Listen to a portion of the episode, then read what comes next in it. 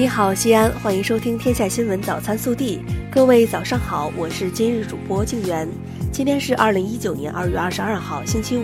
首先来看今日要闻。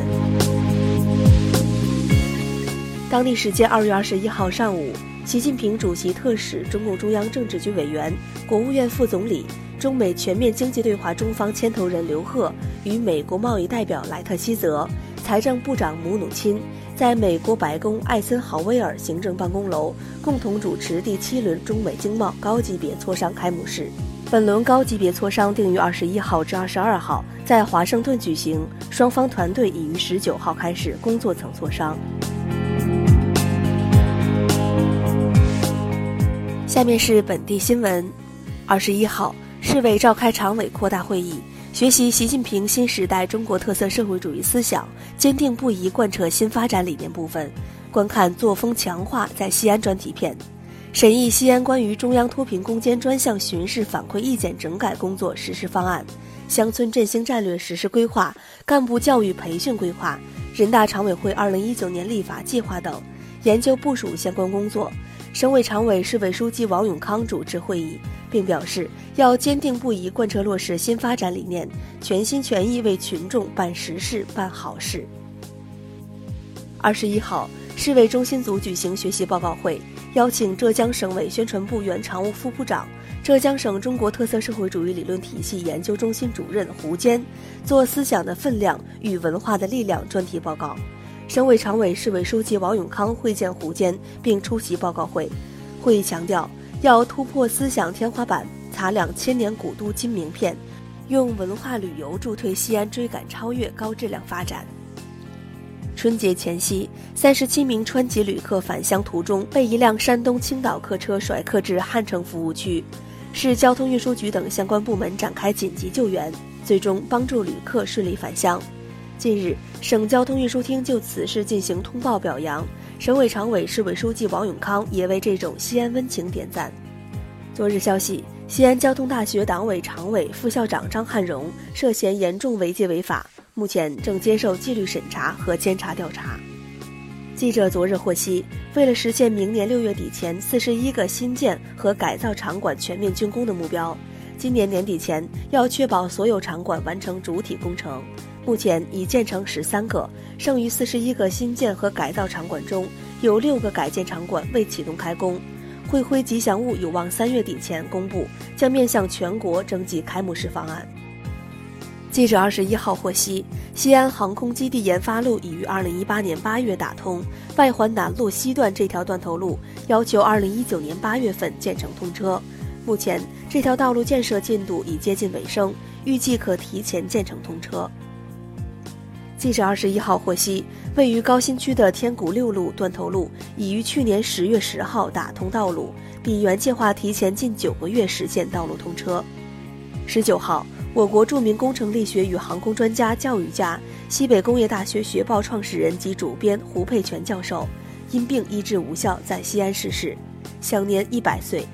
一九四八年，他放弃美国优越的工作生活条件回国。回国后，长期致力于力学教育工作，组建了西北工业大学工程力学专业。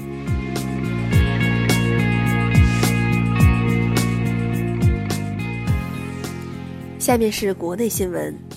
二十一号，国家发改委在其官网发布关于培育发展现代化都市圈的指导意见，要求到二零二二年都市圈同城化取得明显进展，梯次形成若干现代化都市圈。到二零三五年，现代化都市圈格局更加成熟，形成若干具有全球影响力的都市圈。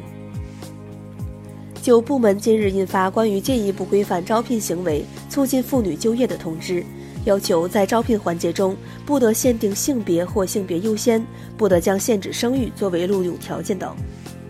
春运启动至今，全国铁路累计发送旅客突破三亿人次，达到三点一亿人次。二月二十一号，全国铁路预计发送旅客一千一百二十万人次，铁路客流保持高位运行。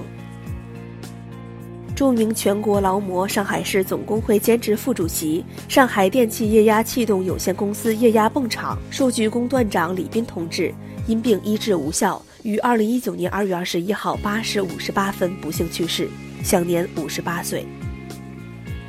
据连接四川官方，日前经宜宾市委批准，市纪委监委对四川省宜宾五粮液集团有限公司原党委委员、工会主席、监事会主席于明书严重违纪违法问题进行立案审查调查。记者二十一号从支付宝获悉，自三月二十六号起，通过支付宝给信用卡还款将收取服务费，两千元以下免费，超出两千元部分按照百分之零点一进行收费。二十一号，咪蒙已将微信公众号注销。最新一条信息为此前咪蒙就寒门状元之死一文发布的道歉信。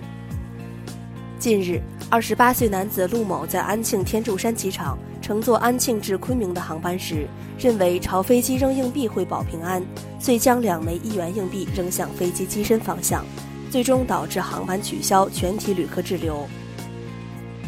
据美媒昨日报道。美国流媒体视频巨头奈飞公司签约中国科幻大片《流浪地球》，并表示会将该片译为二十八种语言，但播出时间未定。据最新数据，《流浪地球》目前票房为四十点六四亿。下面是暖新闻：近日，安徽阜南一女子骑车上街给孩子买糖，刮蹭到一辆新车后，主动报警协商赔偿。经了解。该女子是贫困户，独自抚养两个孩子，经济条件比较困难。车主得知情况说：“赔我一颗糖吧。”从女子手里拿走一颗糖后，驾车离开。接下来是微调查。近日，一张提示微信更新的截图在网上热传，截图中有文字显示：“微信新增朋友圈来访功能，告诉你他来过。”这则消息迅速引发热议，不少网友称不想要类似的功能。二十号晚间，腾讯微信团队辟谣表示：“别慌，这张图假的。你支持朋友圈增加访客记录吗？”更多精彩内容，请持续锁定我们的官方微信。明天不见不散。